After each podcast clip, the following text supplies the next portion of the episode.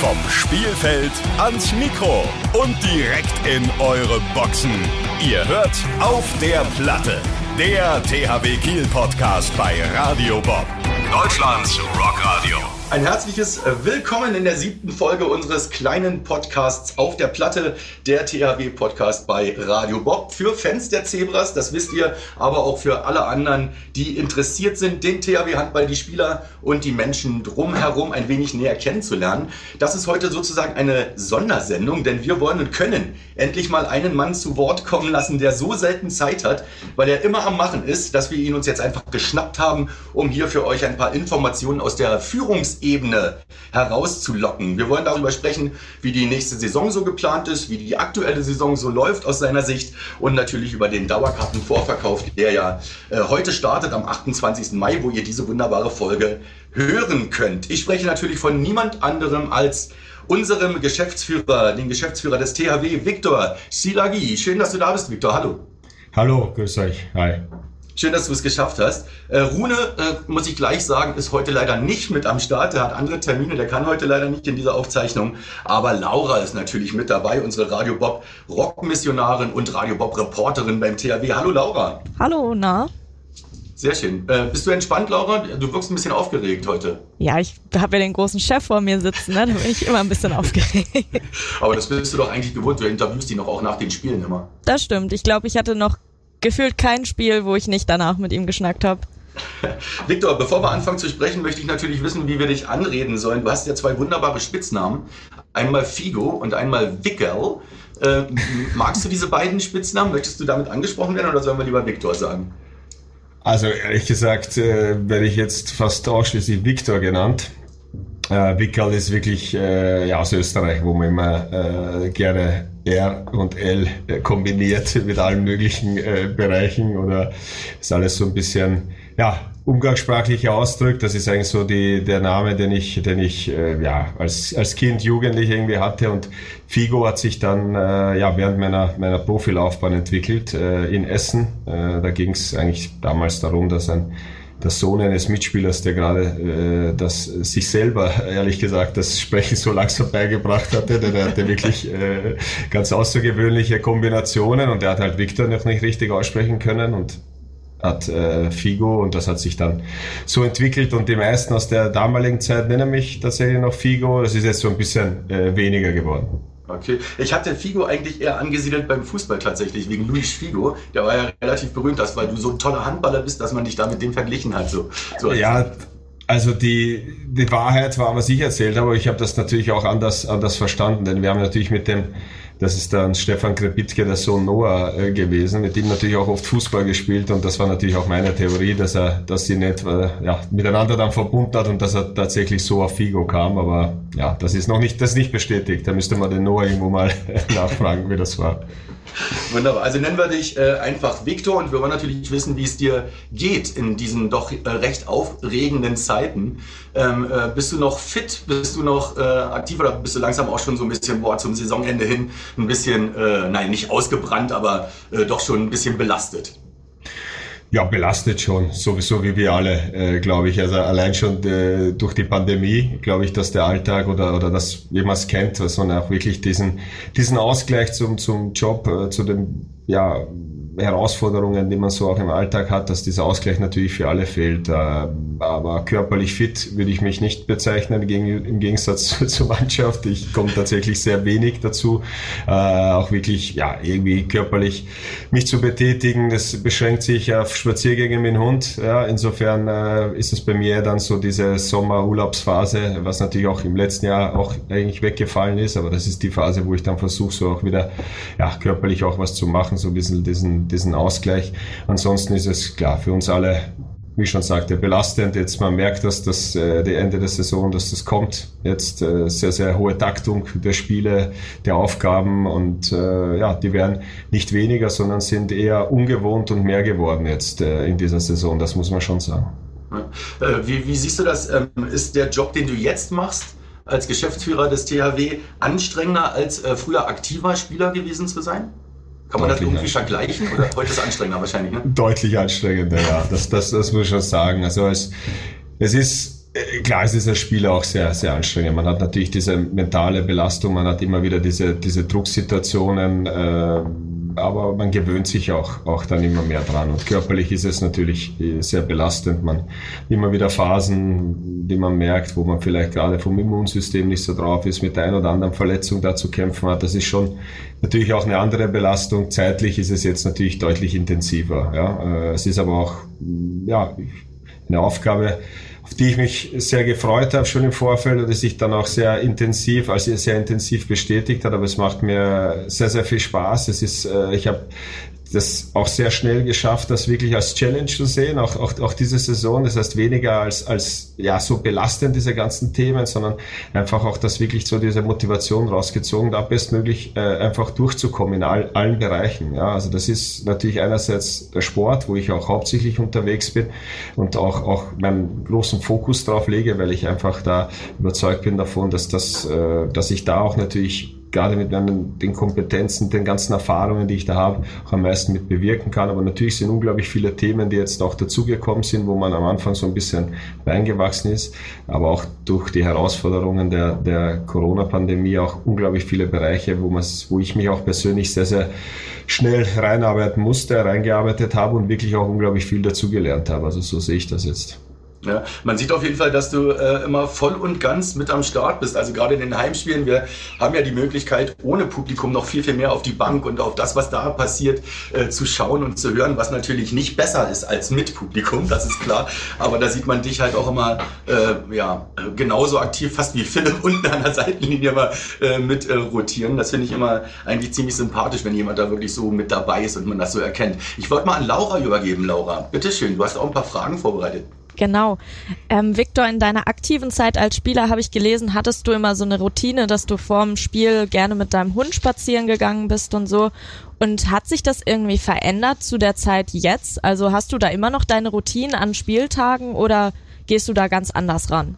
Nein, gehe ich, gehe ich ehrlich gesagt ganz anders ran. Das wird ja als Spieler entwickelt sich ja. Diese Routinen entwickeln sich da und, und das, das bewegt sich dann schon fast in den richtigen psychologischen Druck, wenn nämlich diese Sachen dann nicht so funktionieren können. Und äh, als Spieler ist der ganze Tag, also gerade der Spieltag, unglaublich eng, eng durchgetimt. Also meine Frau, äh, Kinder waren dann auch schon immer wieder genervt, denn solange wir erfolgreich gespielt haben, solange es gut lief, haben wir auch jedes Mal immer das Gleiche essen müssen an den Spieltagen. Das ist natürlich bei einer, bei einer hohen, hohen Frequenz der Spiele dann auch, auch für das Umfeld dann etwas belastend.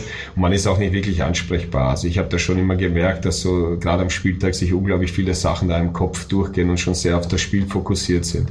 Jetzt aktuell kann ich auch ein, ein zwei Stunden vor dem Spiel auch noch mit ganz anderen Themen auch beschäftigt sein und kann dann eigentlich auch so diesen Fokus ja, steuern äh, ein bisschen und äh, habe natürlich eine ganz, ganz andere Rolle jetzt auch und die versuche ich auch auszuleben. Wir haben auch auf der Bank, das was Maschine gerade angesprochen hat, auch eine klare Aufgabenverteilung. Ich versuche immer das sehr, sehr rauszunehmen, äh, aber trotzdem ist man natürlich emotional dabei und das ist ein emotionaler Sport und das, das gehört auch dieses Zusammenspiel der Bank mit den ja, Spielern, die gerade auf dem Spielfeld sind, genauso wie hoffentlich auch bald wieder mit dem Publikum.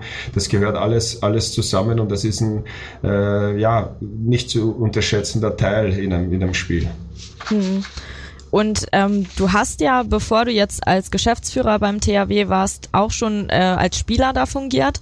Hast du noch eine Erinnerung, die dich ziemlich doll geprägt hat an die Zeit in Kiel? Ja, klar. Also wenn ich jetzt mal äh, mit Negativen äh, anfange, ist es sicherlich die, die schwere Knieverletzung, die ich, die ich erlitten habe, eigentlich gerade in einer Phase, wo ich mich, äh, ja, wo ich vielleicht so auf dem Höhepunkt meiner Karriere war. Also nicht nur körperlich, sondern sportlich. Es lief, lief perfekt. Das war eigentlich so ein Moment, wo man ja, sich so, so unverwundbar eigentlich gefühlt hat. Deswegen war das natürlich schon ein Riesenschock und das war die erste wirklich lange Verletzung für mich. Und äh, das muss man sich so vorstellen als Mannschaftssportler, wo man immer gewohnt ist, in der Gruppe zu arbeiten, in der Gruppe zu trainieren time hat man da plötzlich ist man dann alleine ja, in der Reha und, und nur mit einem Physio, also nur unter Anführungszeichen, der natürlich eine unglaublich wichtige Rolle da spielt, aber man, man, man ist plötzlich aus diesem ganzen Mannschaftsleben so ein bisschen rausgerissen, arbeitet für sich selber, hat niemanden, ja, der jetzt so ein Kollege, der, der das gleiche Schicksal hat wie normalerweise in einem Trainingslager, wo man sich selber so motiviert, von mir aus auch gemeinsam mal über, über einen Trainingsplan schimpft, über einen Trainer schimpft, was auch immer, was dazugehört. Also deswegen ist das schon im negativen Sinn das, was, am, am, was so ein bisschen hängen geblieben ist. dem gegenüber zu stellen sind natürlich unglaublich viele fantastische Momente, angefangen vom ersten Mal einlaufen in die, in die, in diese wundervolle Arena mit den THW-Fans. Das, das kannte ich als Gegner, aber als, als, äh, als Heimpublikum war das nochmal, noch mal ganz was anderes. Und alle Erfolge, äh, die wir da eigentlich, eigentlich auch feiern konnten und, und auch dieser Moment, ich habe das vorher in den Negativen gesehen, auch da zurückzukommen und dann auch wieder so, wie ich damals auch mit empfangen worden bin, vom Publikum wieder, wo man eigentlich schlagartig das, die Bestätigung dafür hat, dass es sich alles gelohnt hat und dieses Zusammenspiel Publikum, Mannschaft, aber auch insgesamt wie der ganze Verein aufgestellt ist, äh, das, das war sehr, hat mich sehr, sehr beeindruckt und äh, auch nie richtig losgelassen, auch wenn ich bei einigen anderen Clubs äh, auch, auch dann unterwegs war, war eigentlich die Verbindung zum Derby immer am stärksten, immer am größten und deswegen war ich da auch äh, ja, sehr froh darüber, dass sich jetzt auch in, nach meiner Profikarriere nochmal die Möglichkeit ergeben hat, äh, für diesen Verein zu arbeiten. Äh, darf ich ganz kurz reinhaken, weil wir hatten ja in der letzten Folge, was letzte oder vorletzte, weiß ich gar nicht, ich glaube letzte Folge, äh, Nico Billig da äh, dem es ja im Endeffekt auch ganz genauso geht, wie es dir da ergangen ist, bloß dass er sich natürlich äh, wieder rankämpfen kann und ja auch mit äh, bald wieder dabei ist, da hat er uns das auch schon erzählt. Ähm, ist er denn ähm, noch vorgesehen eigentlich für äh, dieses Jahr? Äh, kommt er nochmal zum Einsatz? Schafft er das? Weißt das ist schwer zu sagen. Das Ziel oder unser Ziel auch zusammen ist, dass er wieder voll mittrainieren kann. Das heißt, in dieser Saison, äh, das ist der Idealfall, dass er wirklich dann schon mit Kontakt trainieren kann, dass er dann über den Sommer noch ein bisschen eine Pause machen kann und eigentlich die nächste Vorbereitungszeit dann wieder Vollgas, ja, wie, wie wenn nichts wär, gewesen wäre, da wieder losstarten kann. Also wenn es schneller geht, sind wir froh, da freuen wir uns drüber, aber da werden wir sicherlich jetzt keinen kein Druck, gerade nach so vielen Monaten, äh, muss man schauen, wie, wie, wie sich das entwickelt. Okay, und um äh, noch eine Sache, und dann haben wir die Verletzten auch abgehandelt. Äh, wie geht's denn Bam Bam? Gut, sehr, sehr erfreulich. Seine Entwicklung eigentlich schon zwei, drei Tage nach der, nach der Verletzung, äh, ja, hat er schon einen sehr, sehr guten Eindruck gemacht. Jetzt ist es wirklich einfach die Zeit, die man braucht. Einerseits muss er sich fit halten, dass er eigentlich direkt wieder loslegen kann. Andererseits braucht einfach äh, der Bruch seine Zeit, so, so wie bei allen. Ja, man versucht natürlich durch Physiomaßnahmen, durch alle, alles, was, was, was nur irgendwie möglich ist, diese Zeit ein bisschen zu beschleunigen. Aber grundsätzlich ist er auf einem sehr guten Weg und äh, so der erste Eindruck, den man, glaube ich, in der Halle da hatte oder die meisten leider halt nur von den Fernsehbildschirmen, äh, hat sich dann Gott sei Dank eben nicht bestätigt. Äh, deswegen sind wir da schon froh, dass wir ihn in dieser Saison auf jeden Fall noch, äh, noch zur Verfügung haben werden und er wird noch ein ganz, ganz wichtiger Faktor auch für uns sein. Krass. Okay, dann Laura, bitteschön, Entschuldigung. Du hast ja auch in deiner Karriere einige Vereine äh, durchgespielt sozusagen. Also hast beim Bergischen HC gespielt, bei Flensburg und dann bist du ja am Ende zurück zum THW gekommen, also am Ende bis jetzt. Ähm, was würdest du sagen, macht denn der THW anders oder im Gegensatz zu anderen Mannschaften einfach aus? Boah, das äh, würde jetzt, glaube ich, den Rahmen sprengen. Das sind unglaublich, unglaublich, unglaublich äh, wie ich schon vorher sagte, man merkt einfach, wenn man zu diesem Verein kommt, äh, dass man diesen, diesen, diesen schmalen Grad zwischen familiär und professionell einfach gut, äh, ja, immer schon gefunden hat. Ja, das ist einfach etwas Besonderes für diesen Club zu spielen. Das, das spürt jeder Spieler. Ja, äh, es ist auch so, dass das, ja, jetzt so bildlich gesprochen, auch das Trikot deutlich schwerer ist als von anderen Clubs. Das heißt, der Druck ist schon auch da, dieser Erfolgsdruck ist da und äh, was in der Vergangenheit äh, ja auch immer wieder ja gut gemacht worden ist, dass man die richtigen Charaktere einfach auch gefunden hat. Und das sehe ich auch als mit als einer der größten Aufgaben oder mit die wichtigste Aufgabe auch für mich, die, die Spieler natürlich die die Qualität haben, diesen Verein auch weiterhin an der Spitze zu halten, aber auch die charakterlich da reinpassen, die diese Werte leben, die ja vielleicht äh, auch akzeptieren, dass sie vielleicht hier nicht äh, ihren besten Vertrag äh, wirtschaftlich bekommen, aber hier einfach sehen, dass sie hier ihre beste Leistung und ihre ja und sich hier am besten weiterentwickeln können. Und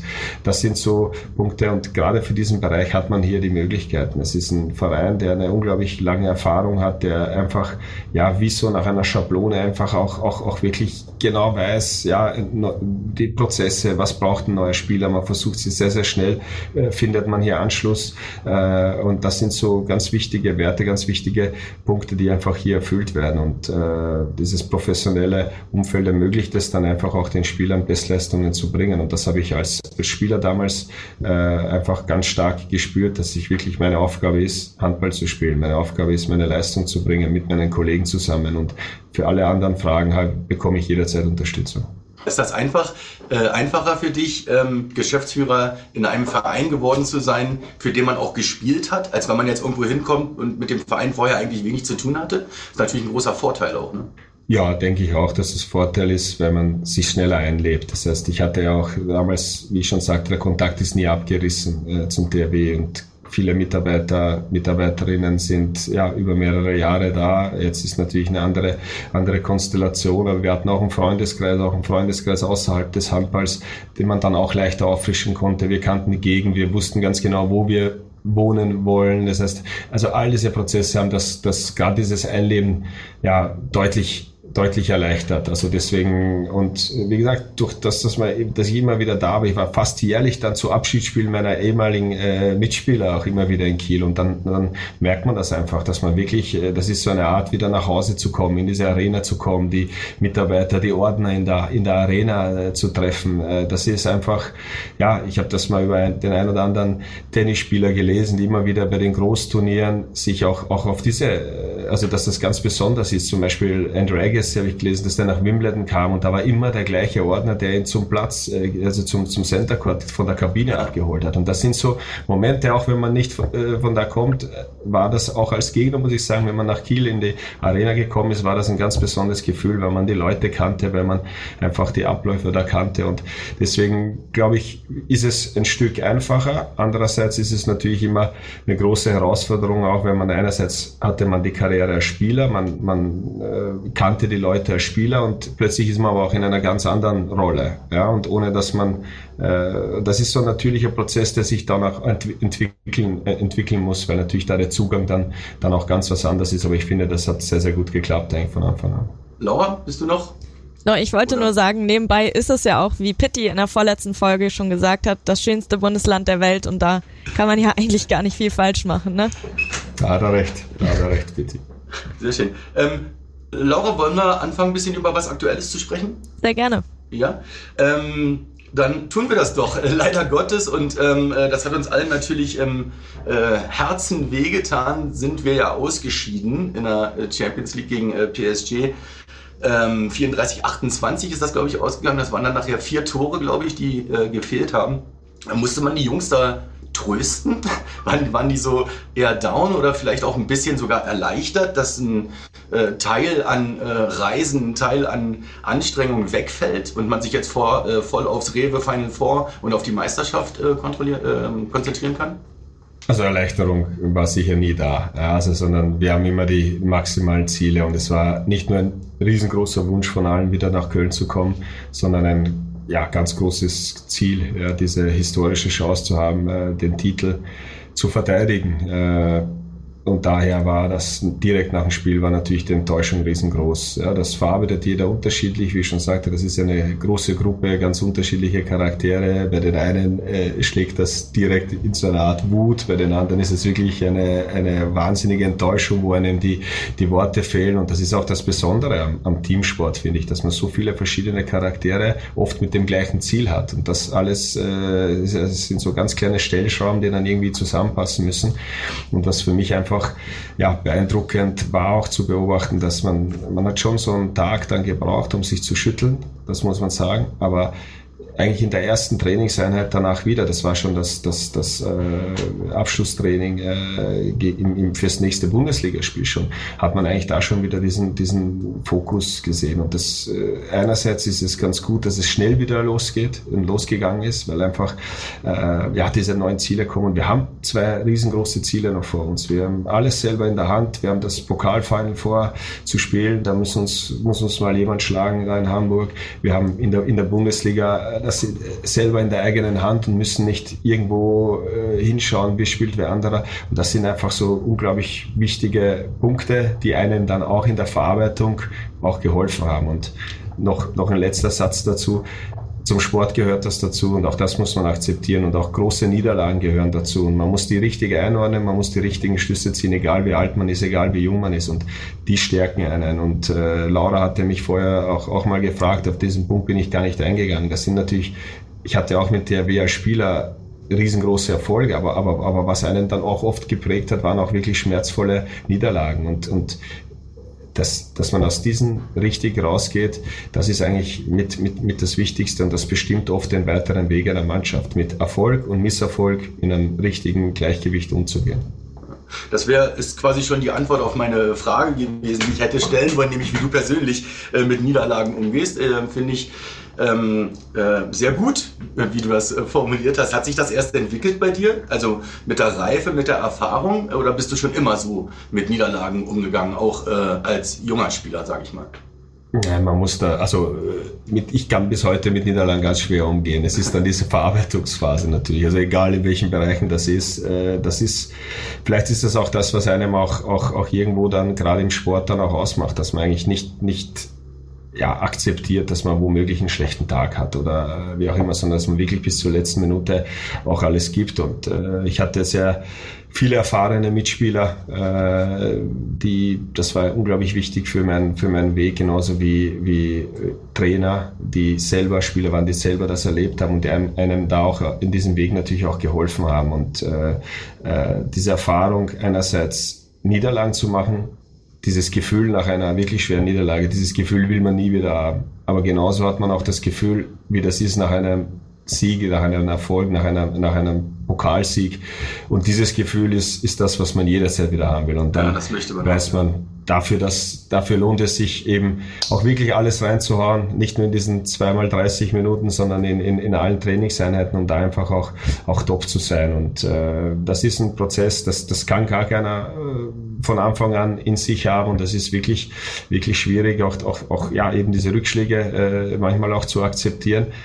Aber um mental und glaube ich auch, auch ja, vorbereitet, also diese Leistungen bringen zu können, ist das halt auch unglaublich wichtig, dass man eben gerade in diesen Phasen Wichtiges von Unwichtigen unterscheidet, dass man wirklich in die Analyse geht, natürlich immer, obwohl es ein Mannschaftssport ist, auch in diese Selbstanalyse, Selbsteinschätzung, was kann man irgendwie besser machen und einfach dieses, dieses Bedürfnis, also dieses Streben danach, alles alles Gute, alles Positive wieder, immer wieder zu bestätigen. Und das ist das, was eine Mannschaft trägt. Das ist das, was uns, uns trägt jetzt. Und äh, da hoffe ich, dass, dass das auch jetzt ja, in dieser Saison sich, sich auszahlt und, und dass wir uns da äh, wirklich äh, noch belohnen.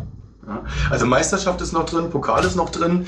Ähm, wie legt Philipp als Beispiel, als Trainer da so die Wertigkeit an? Ist das wirklich so? Ähm, man hört es ja oft und man denkt, es ist eine Floskel. Ja, wir denken von Spiel zu Spiel, äh, wir müssen uns auf den nächsten Gegner konzentrieren. Das stimmt natürlich, aber es ist irgendwie so ein, so ein Dauersatz, den man immer irgendwo hört. Ist das wirklich so? Oder ähm, äh, sagt man, ach nee, äh, jetzt müssen wir doch uns ein bisschen mehr auf den Pokal konzentrieren? Oder ach nee, da ist die Meisterschaft doch wichtiger? Oder hat das wirklich dieselbe Wertigkeit? Also die Mannschaften, die das tatsächlich schaffen, 100% äh, nach dieser Floskel, also 100% schafft wahrscheinlich keiner, aber wenn man wirklich nach dieser Floskel lebt, dann sind das sind auch die Mannschaften, die am erfolgreichsten sind. Denn es bringt natürlich auch in der Bundesliga nichts, ich sage jetzt mal, nur in den Topspielen oder sich nur auf die Topspiele zu konzentrieren. Denn, denn das haben auch die Erfahrungen der letzten Jahre gezeigt, dass, dass jetzt nicht zum Beispiel bei uns jetzt nicht die Spiele zwischen Flensburg und uns die Meisterschaft entscheiden, sondern die Punkte, die man womöglich bei einem vermeintlich schwächeren Gegner liegen lässt. Und das sind die, das sind die Spiele, die eigentlich dann wirklich äh, ja, schlussendlich entscheidend für die Meisterschaft sind. Und wir haben ein ganz besonderes Jahr. Wir haben einen ganz dichten Spielplan. Jetzt haben wir gar keine andere Möglichkeit, uns irgendwie also irgendwie weiter vorauszudenken als, als das nächste Spiel. Ja, äh, aber in einer normalen, normalen Saison, würde, würde ich mal sagen, hat man natürlich immer übergeordnete Ziele. Und wenn man ein zwischen zwei Viertelfinalspielen, wie jetzt, wie das mit Paris war, wenn man das Spiel Balingen dazwischen hat, dann ja. ist das nur menschlich, dass man das im Kopf hat, ja, dass, dass, dass da jetzt nicht dieser hundertprozentige Fokus ist. Und da geht es darum, seriös seine Sachen abzuarbeiten, das zu zeigen, warum man oben steht in der Tabelle. Äh, und das haben wir da auch geschafft. Aber das ist auch ein Prozess und das, da tut sich natürlich eine Mannschaft mit Erfahrung, eine Mannschaft mit erfahrenen Spielern auch deutlich einfacher mit so einer Situation. Aber als Trainer, als Verantwortlicher muss man all diese Momente auch vorleben. Ja? Und man muss, man muss, äh, das bringt nichts, wenn man irgendwas von sich gibt, wenn man die Mannschaft versucht, kampfartig auf irgendwas zu motivieren, sondern das muss man wirklich, wirklich so leben. Und das gelingt Philipp sehr, sehr gut, wirklich auf jeden Gegner sich bestmöglich vorzubereiten und der Mannschaft auch das Gefühl, ja, mit, mit auf den Weg zu geben, ihr seid gut, aber nur, wenn ihr euren Job macht. Ja. Also ich kann mir das schwer vorstellen, eine Mannschaft, ähm, sage ich mal von mir aus gegen Balingen, äh, so zu motivieren, wie äh, wo schon die eigene Motivation der Spieler ja groß ist, äh, auf ein Spiel für, äh, gegen PSG zum Beispiel. Ähm, aber ich finde es ähm, äh, interessant, dass das wirklich so gehandhabt wird. Hm. Also ich finde es wirklich ähm, faszinierend, weil ich kann es mir kaum vorstellen. Also wenn ich eine größere Aufgabe habe, gehe ich meistens persönlich motivierter daran als an eine kleinere Aufgabe. Ich mache natürlich alle Aufgaben gut, aber trotzdem ist da eine andere Motivation irgendwo hinter. Ne?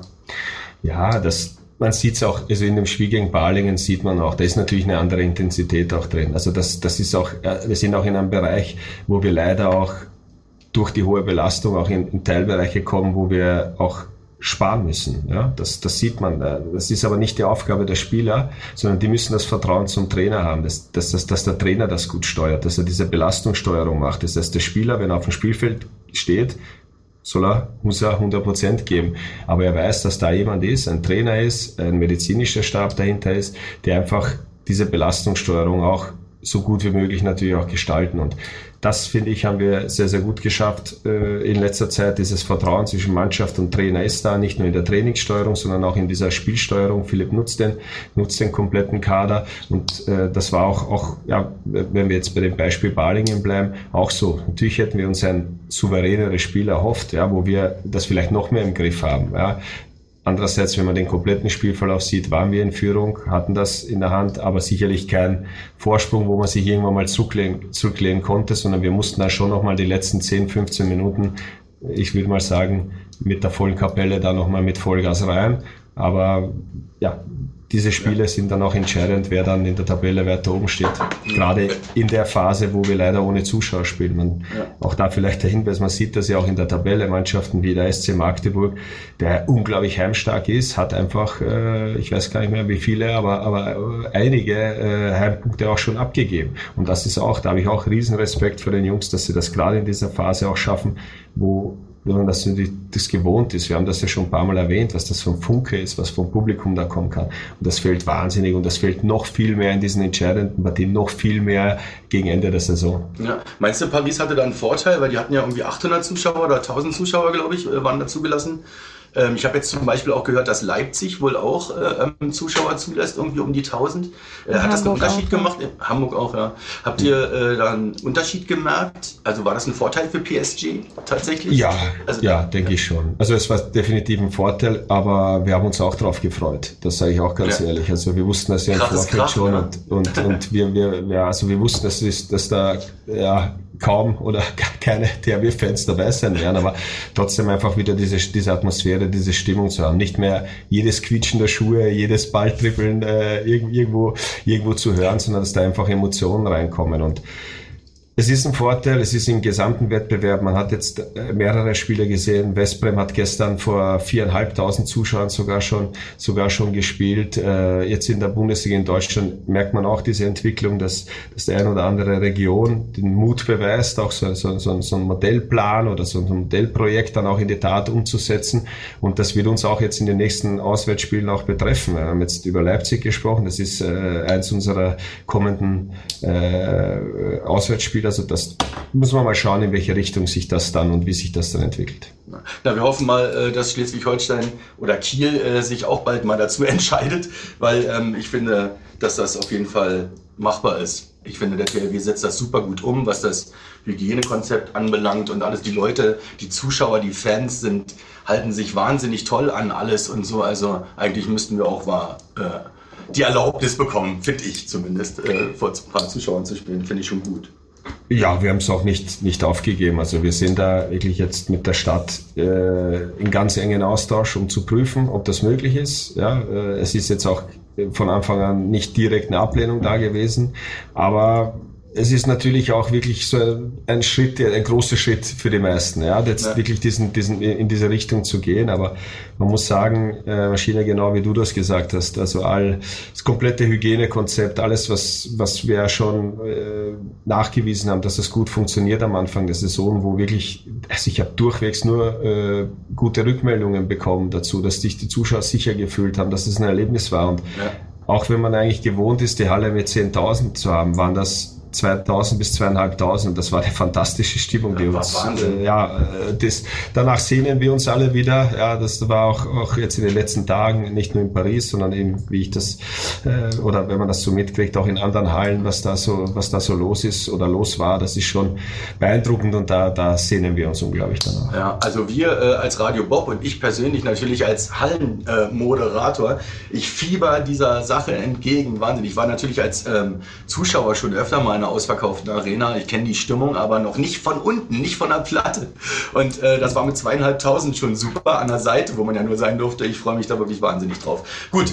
Ähm, wir haben ja auch gerade ähm, im Vorgespräch haben Maschine und ich schon ein bisschen philosophiert darüber, was wir alles Cooles machen können, wenn dann endlich mal wieder die Hallen komplett voll sind und man gar nicht mehr so sehr darauf achten muss, was man jetzt darf und was nicht, was man da in der Halbzeit machen kann. Und das ist ja, schon das das ist schon alles aufregend, wenn es dann auch endlich richtig losgeht. das wird großartig. Ja. Jetzt geht es erstmal weiter, natürlich im Pokal. Äh, erste, also unser Halbfinale ist ja gegen Lemgo. Ähm, die ballern wir weg, sage ich jetzt mal, äh, so salopp dahin. Wen würdest du dir dann im Finale wünschen? Eher Melsung oder eher Hannover? Oder ist es egal? Also beim Final Four ist es immer ganz wichtig, sich mit dem Semifinale mit 100% zu beschäftigen. Da sind wir wieder bei dem Thema immer das, ja, ja. Immer das, immer das nächste Spiel und, und ähm, also wir nehmen diese Favoritenrolle sehr gerne an. Also es wäre auch Quatsch jetzt äh, irgendwie das irgendwo anders noch hin zu verschieben.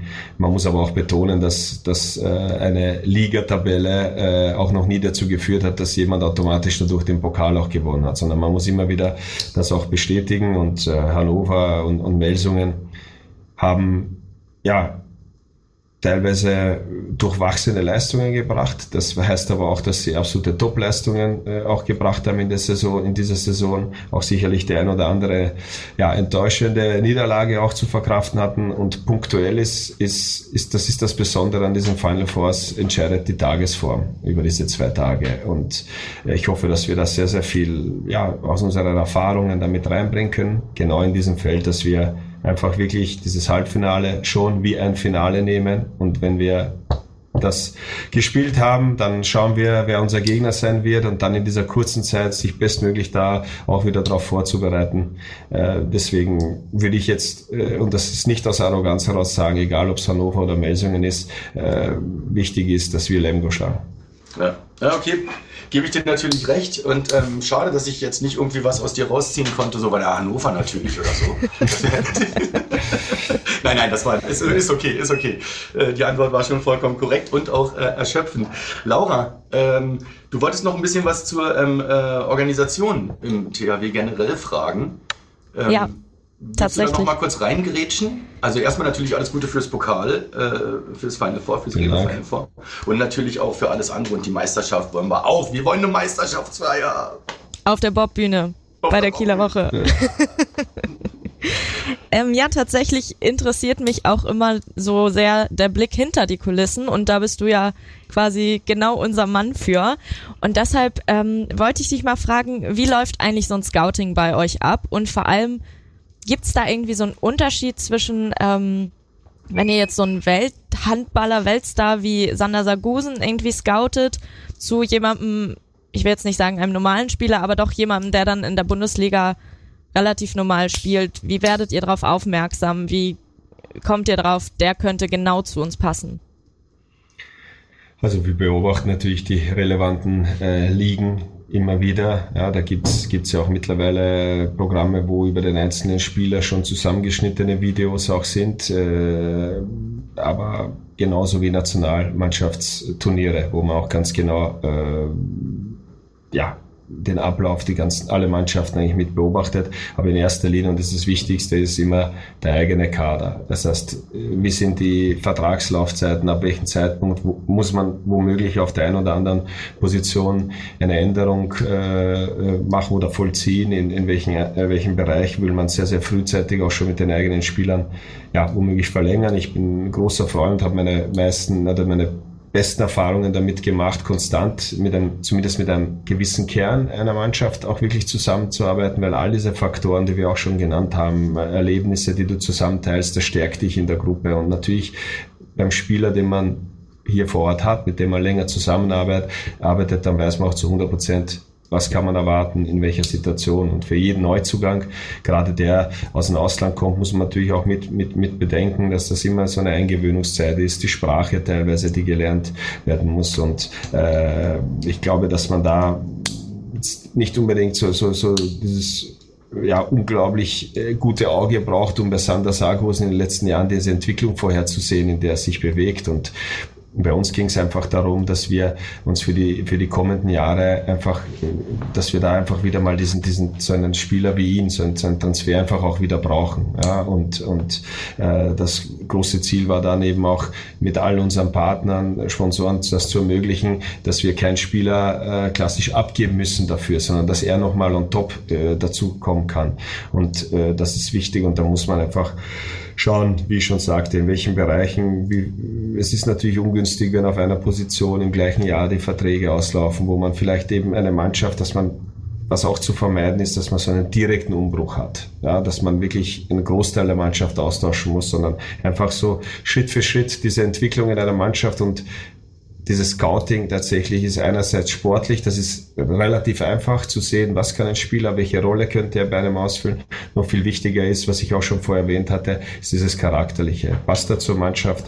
Passt er zu diesem Club? Äh, ist, er, ist er auch vielleicht diesen ganzen äh, Herausforderungen auch, auch, auch gewachsen? Und welche Ziele haben diese Spieler auch, auch, auch, auch persönlich in ihrer Laufbahn noch? Ja, und sind sie auch bereit, eben einerseits ja, für diesen für mich äh, besten Club der Welt äh, zu spielen, was aber auch nicht einfach ist. Das ist nicht einfacher hier als äh, bei einer anderen Mannschaft. Ja, also ich habe als Aktiver natürlich auch den Abstiegskampf äh, erlebt und Meisterschaftskampf. Da würde ich äh, immer den Meisterschaftskampf lieber nehmen. Das ist, das ist macht deutlich mehr Spaß. Das kann ich sagen. Aber auch auch diesen diese Drucksituation muss man, äh, also da muss man auch, man kann jemanden da, dabei unterstützen, aber es muss auch dieser, dieser Grundcharakter muss da eigentlich auch, auch, auch passen, um einfach da auch die Leistung abzunehmen. Also das ist ein sehr komplexes Thema, das Scouting.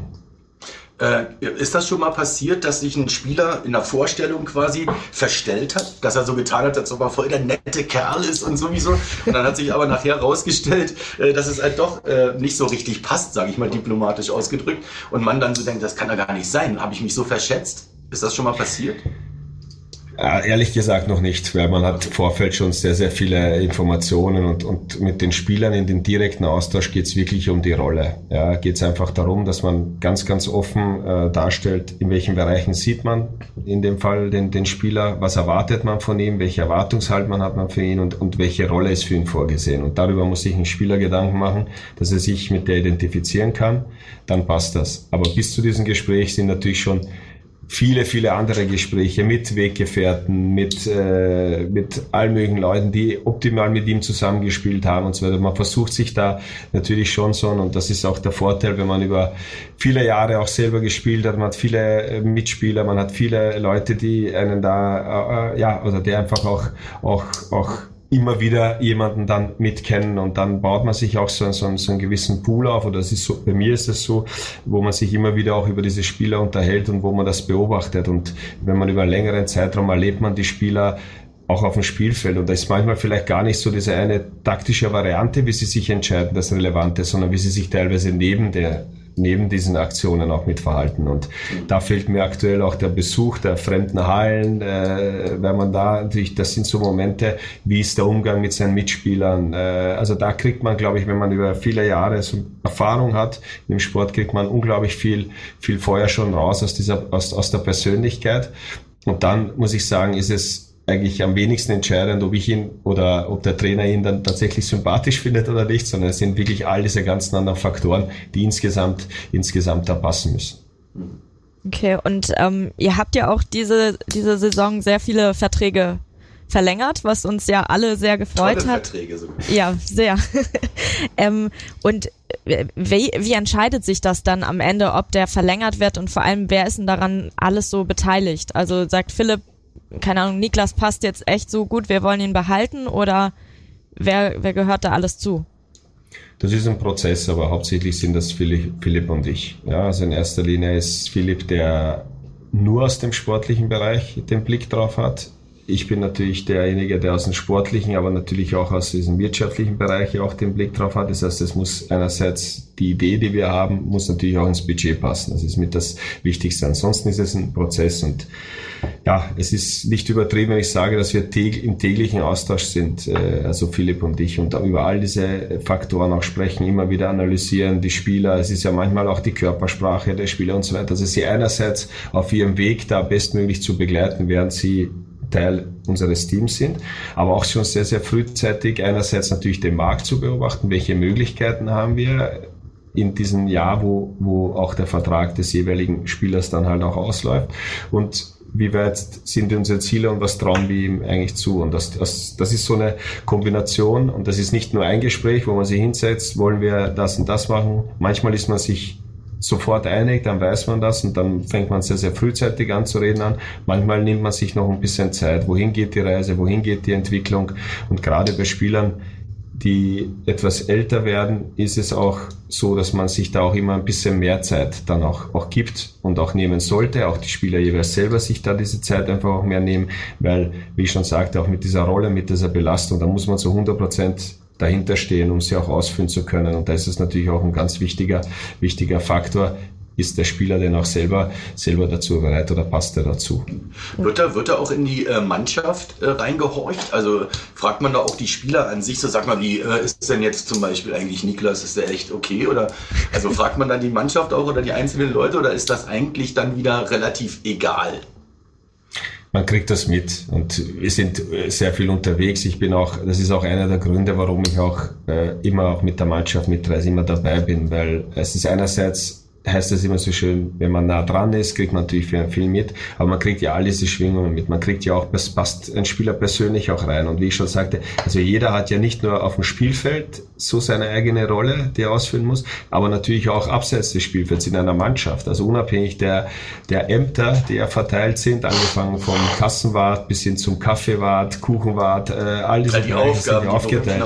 Aber auch im sozialen Bereich hat, hat, hat jeder nicht nur eine riesengroße Aufgabe, aber jeder auch eine gewisse gewisse Rolle. Und das ist, finde ich, immer brutal spannend innerhalb so einer Mannschaft dann auch zu sehen. Und, ja, das, und das ist auch gar nicht äh, despektierlich gemeint, wenn man sagt, okay, man braucht auch, äh, ja, man sagt immer Indianer, Häuptlinge, ja, Schafe, äh, Löwen, ja, das sind immer so, so irgendwie Vergleiche, aber die, genau diese, diese Kombination zusammen. Und ich arbeite sehr, sehr gerne und das ist auch bei Philipp so, sehr gerne mit ganz starken Charakteren auch, auch, auch zusammen. Das ist einerseits ja auch für uns manchmal nicht ungefährlich, das muss man auch sagen, weil das sind ja, ja auch, auch, auch, äh, auch oft, auch oft Spieler, nicht nur, dass sie ihre eigene Meinung haben, aber die natürlich dann auch schon äh, auch da, da vorangehen. Aber das sind auch diejenigen, äh, die auch, auch auch auf dem Spielfeld vorangehen. Und das ist das, was wir brauchen. Das ist das, was wir, das, was wir gerade, wenn wir nach Köln kommen wollen, wieder, äh, wenn wir die Final Force erreichen wollen, wenn wir um die Meisterschaft spielen wollen, dann ist es das. Und da geht es nicht darum, eine Wohlfühloase für alle zu schaffen,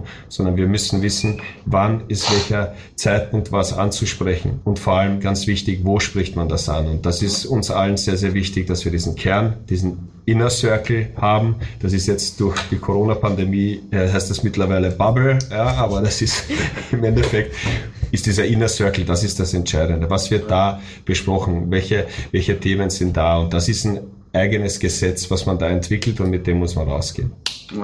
Ähm, eine Sache äh, hätte ich noch ganz kurz, äh, bevor wir noch über den äh, Dauerkartenverkauf sprechen wollen. Das ist ja auch interessant. Wie gesagt, er startet ja äh, heute, wo diese Folge äh, mit dir ausgestrahlt wird. Ähm, Pavel sollte ja nur für ein Jahr kommen, eigentlich ist er ein bisschen länger geblieben. Vertrag läuft aus im Sommer. Bleibt Pavel Urak? Also, ja selbe Frage mit Malte Vogt.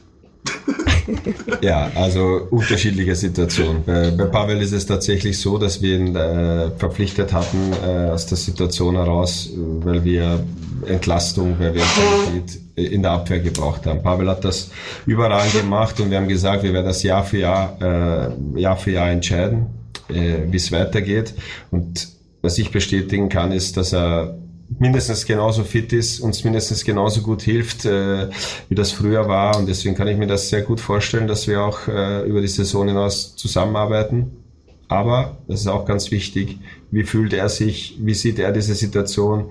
Und wir haben einen ganz engen Austausch und äh, wir wissen ganz genau, was wir an Pavel haben. Da kommt nicht nur die Rolle in der Mannschaft, äh, die er perfekt ausübt, in der Kabine, all diese Themen, die wir jetzt auch gerade besprochen haben, die unglaublich wichtig sind, aber auch auf, auch auf dem Spielfeld für Entlastung, äh, Entlastung sorgen kann. Und äh, da passt das zusammen und wir haben ein besonderes Jahr in, eine besondere Saison, in der wir uns bewegen. Wir haben einen besonderen Sommer mit den Olympischen Spielen, mit einer sehr, sehr kurzen Vorbereitungszeit.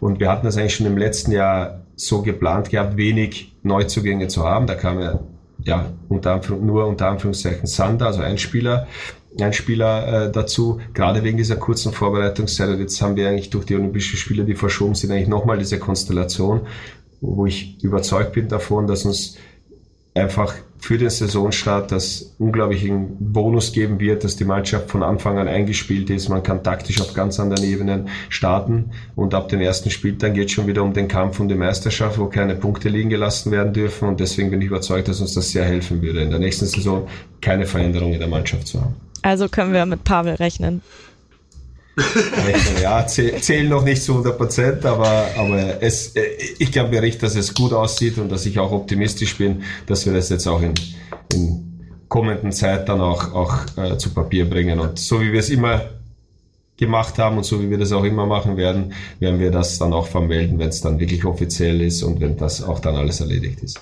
Und du hattest gerade nur für ihren Job als investigative Journalistin. Nein, aber du hattest auch gerade gesagt äh, bezüglich Malte andere Situation. Der sollte ja quasi nur kurz aushelfen und ist ja jetzt doch bis äh, zum Saisonende geblieben.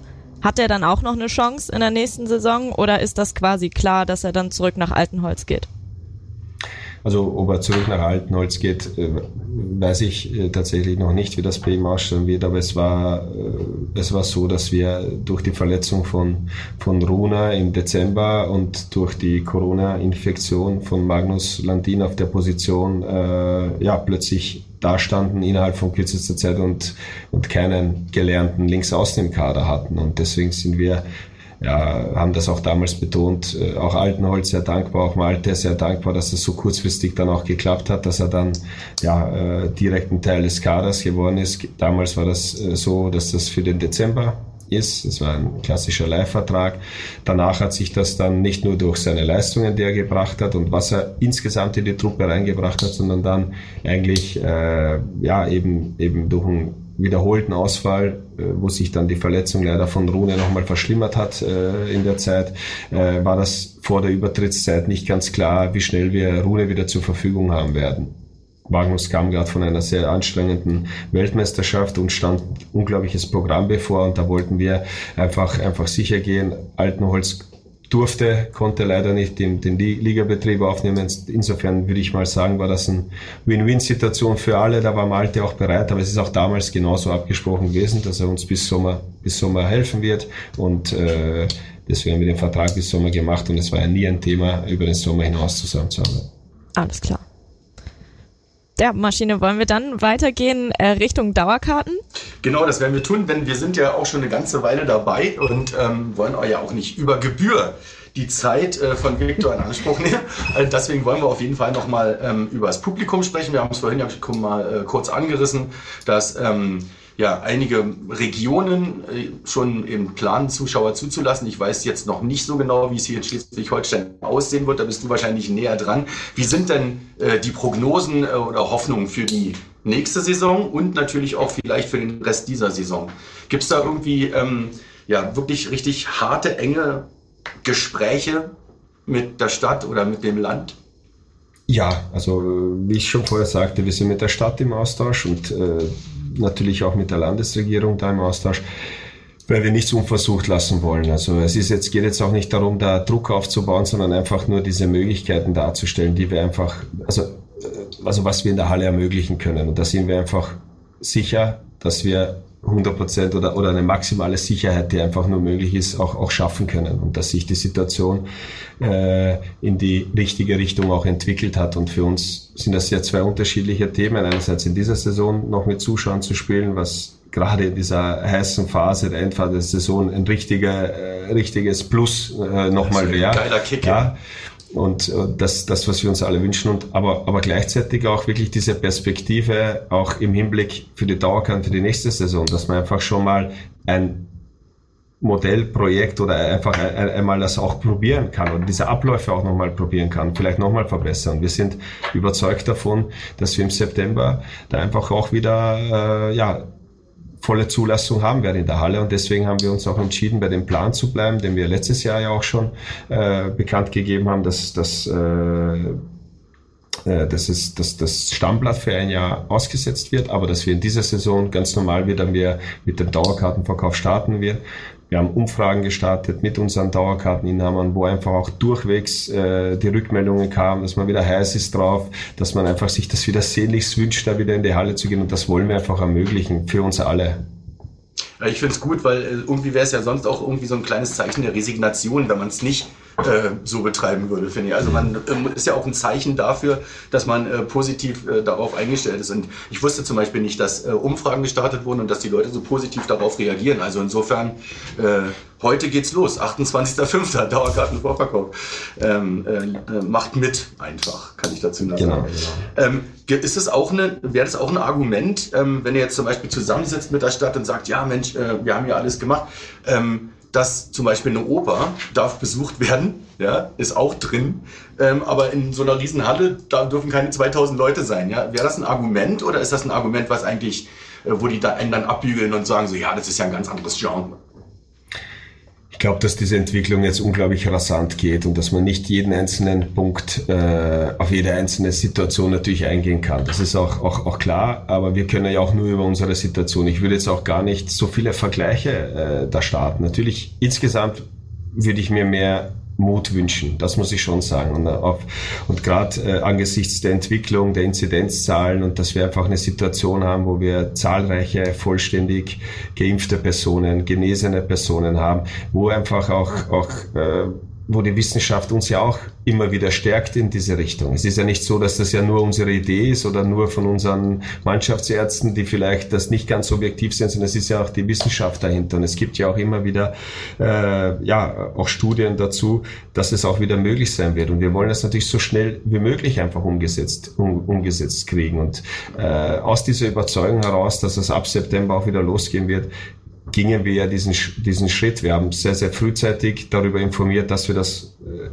allgemein informiert, dass wir jetzt das starten wollen. Ich würde sagen, auch mit, mit die ersten äh, aus dem Profisport, was ich so mitbekommen habe. Ja nach einer gewissen Zeit äh, gab es dann auch, äh, wo auch diese Info an alle Stammblattinhaber, wie wollen wir äh, da jetzt umgehen, welche Neuerungen gibt es, ja, äh, dieses Abo-System mit dem kontaktlosen Versand und so weiter. Das heißt, es haben sich schon die ein oder anderen Sachen geändert. Was sich aber nicht geändert hat, ist, dass bei unseren Fans, bei der Mannschaft, beim gesamten Club diese Sehnsucht wahnsinnig groß ist, wieder in der vollen Arena einfach wieder zu spielen und äh, ja, es reicht jetzt. das kann ich dazu sagen. Äh, wenn ihr jetzt, wenn ihr jetzt ja. ähm, zum Beispiel Anfang nächste Woche ähm, das Signal bekommen würdet, ihr dürft 2000 Fans beim nächsten Spiel in die Halle lassen, wärt ihr bereit? Also habt ihr alles, dass ihr sagen könnt, ja, morgen kann es losgehen oder bräuchtet ihr dann noch eine Vorlaufzeit? Nein, wir könnten eigentlich direkt loslegen. Wir haben die Hygienekonzepte, natürlich hat sich vieles geändert. Wir haben damals September, Oktober, äh, November, wo, ich glaube November war das gar nicht mehr, sondern im Oktober waren die Spiele mit Zuschauern. Da war natürlich geimpfte, äh, Genesene noch kein Thema. Das heißt, eigentlich hat sich das erleichtert, ja, diese Situation. Es, natürlich muss es einen klaren Plan geben, aber da diesen Plan gibt es. Ja, wir sind ja, äh, wir sind ja darauf vorbereitet, nicht nur im Hinblick äh, darauf, dass wir uns auch nicht einfach aus Lust und Laune dazu entschieden haben, diesen Dauerkartenverkauf zu starten, sondern weil wir mit einem gewissen Plan ja auch äh, die Zukunft schon geschaut haben und vielleicht ist jetzt die Anzahl der Geimpften noch prozentual gesehen so gering, dass wir eben nicht 100% Auslastung in der Halle haben können. Ja, aber deswegen ist, ist, ist, äh, sehen wir trotzdem diese Möglichkeit da. Und es gibt mehrere Projekte, es gibt diese Modellprojekte dazu und genau dafür sind sie da, dass man diese Abläufe prüft, Abläufe testet und wir haben einfach diese Top-Veranstaltungen gehabt schon äh, in dieser Kombination und diese Pläne haben funktioniert. Wir haben dann auch immer wieder Verbesserungen dran vorgenommen und jetzt sind das nur punktuelle, ganz kleine Stellschrauben, die wir die wir umlegen müssten. Also insofern könnten wir direkt loslegen. Also ich denke mal, äh, es hat ja, wie du gerade gesagt hast, äh, wunderbar geklappt schon, ja. Und da waren die Leute noch nicht drauf eingestellt, da waren sie noch nicht in Übung mit Masken und Tests und allem drum und dran. Und da hat sich ja die ganze Gesellschaft schon, äh, ja, die haben gelernt, alle wissen, wie sie sich verhalten sollen. Man muss gar nicht mehr viel erklären, von wegen, ja, äh, bleibt beieinander, setzt euch eine Maske auf, wenn ihr auf Toilette geht. Ich kann mich an die ganzen Ansagen erinnern, die man so gemacht hat. Äh, das fällt ja im Endeffekt auch schon weg, weil die Leute ja wissen, worum es geht. Und ich denke mal, das erleichtert alles auch nochmal ein bisschen. Und was man auch sagen muss, dass alle unglaublich diszipliniert waren. Also ja, das war auch nochmal ein Punkt, wo, wo teilweise in den Vorgesprächen da Bedenken waren. Es ist eine Sportveranstaltung, da sind unglaublich viele Emotionen dabei, dann vergisst man da schon mal die Regeln und so weiter. Und da muss man sagen, es war überhaupt nicht der Fall. Es war eine Stimmung da in der Halle, diese, die, die, jeder Zuschauer konnte auch mit Maske eine Stimmung machen. Und es war jeder unglaublich diszipliniert, weil er einfach Absolut. sich auch der Verantwortung bewusst war. Und darum geht's jetzt, diese im Juni diese Testläufe einfach zu haben, dass die Leute einfach auch, auch, dass sich jeder Fan, jeder THW-Fan ist sich seiner Verantwortung da bewusst, da wird keiner mit, damit spielen, weil jeder wünscht sich das auch wieder zurück und jeder ist bereit und andererseits will sich ja jeder auch sicher fühlen, ja, und wir müssen aufeinander schauen und das wird sich in der Halle ändert sich das, äh, ändert sich das nicht. Und auch wenn da Emotionen dazu kommen, die gehören zum Sport, aber die sind auch in so einem Rahmen, dass man da weder sich noch jemand anderen gefährdet. Absolut. Nichtsdestotrotz will ich Bier und Bratwurst in Zukunft wieder. Und, nee, aber absolut. Und äh, da auch nochmal ein großes Lob von dieser Stelle an alle Fans der Zebras natürlich. Ich kann es wirklich selbst auch beurteilen, weil ich es immer ansagen musste und zum Schluss habe ich es eigentlich gehasst, weil ich wusste, dass es sowieso alle so machen. Äh, also großes Kompliment äh, an alle Menschen, die da ähm, ja, mit am selben Strang ziehen. Noch eine Frage, wir gehen jetzt mal davon aus, ähm, Publikum ist wieder erlaubt, es wird wieder laut in der Halle. Wie schwer äh, hat denn Philipp das dann? Wie schwer haben die Trainer das? Wie schwer habt auch ihr das? Äh, dann wieder mit dieser Kulisse klarzukommen. Was sind denn das? 120 dB, 130 dB in der Halle. Jetzt ist es relativ einfach. Hier, renn nach vorne, äh, hier machen, so gehen die 5-1er, wie auch immer. Das hört man ja dann gar nicht mehr. Muss man sich da wieder das antrainieren quasi? Das wird ganz schnell gehen. Es war jetzt eher andersherum äh, schwierig, sich darauf jetzt einzustellen. Aber das ist das, was wir uns wieder sehen. Und dann ist es auch schön, dass man nicht jedes Wort hört. Ja, dann ist es auch schön, dass man, dass man wie ich schon vorher sagte, das Quietschen der, der Schuhe, das Dribbeln des Balles äh, nicht hört. Und in gewissen Phasen, also Ganz besonders hatte ich sie diese Saison wirklich bei dem Paris-Heimspiel, wo, wo das ein, ein perfektes Zuschauerspiel einfach auch war. Ja, nach 45 Minuten die erstmalige Führung, hochemotional, die Mannschaft kommt ins Rollen und ich bin einfach überzeugt davon und soweit lehne ich mich mal aus dem Fenster, dass uns eine volle Halle da nochmal drei, vier, fünf Tore äh, noch mehr gegeben hätte und dann hätte das auch gereicht. Das heißt, man also auch sportlich gesehen ist das ja ein riesengroßer äh, Faktor, äh, die Zuschauer in der Halle zu haben. Das sind, das beflügelt einfach in manche Situationen, wo man Krisensituationen hat, äh, wo das eine unglaubliche Hilfe ist. Und wir haben in Kiel ein erfahrenes Publikum erfahren, meine ich, dass sie einfach jede Spielsituation auch schon kennen und die wissen auch ganz genau, in welcher Phase was braucht da das, äh, was, was braucht da die,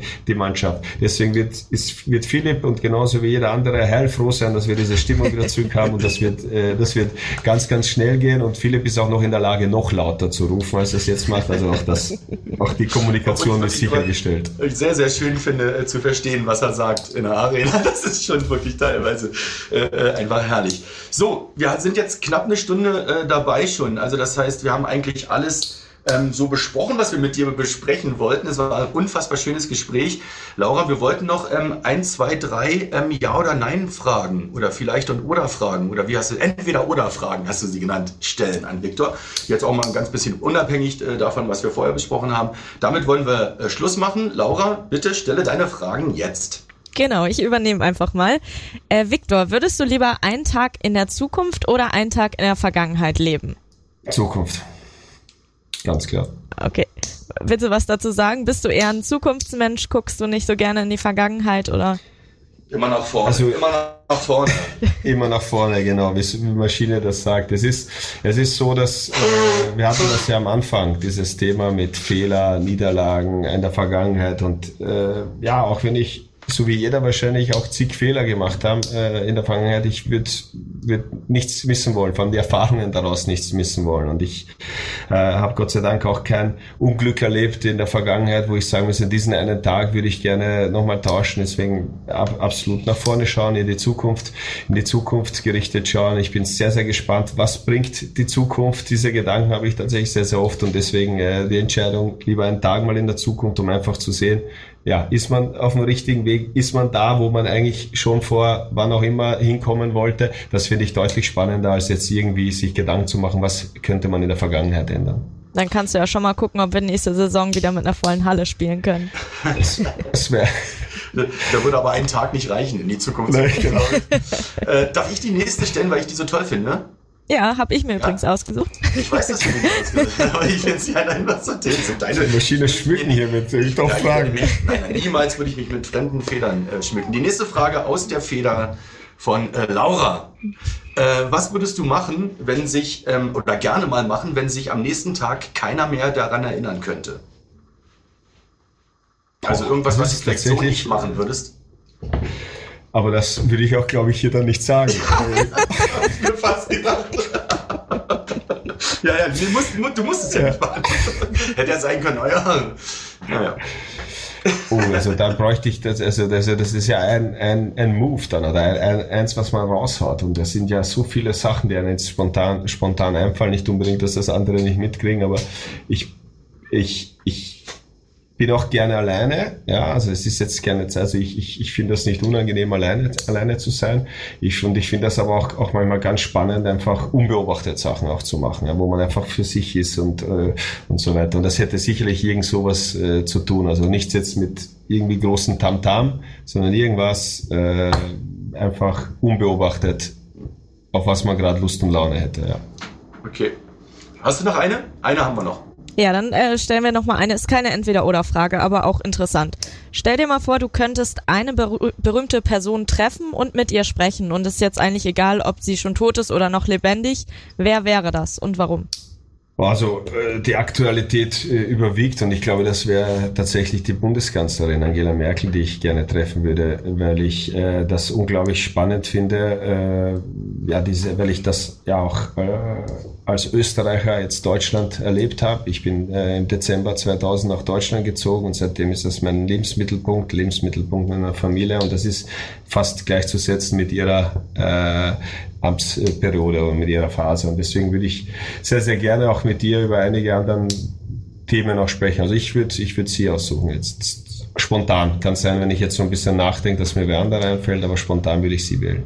Spontan ist ja auch meistens am besten. Viktor, ähm, vielen, vielen Dank, dass du dabei warst.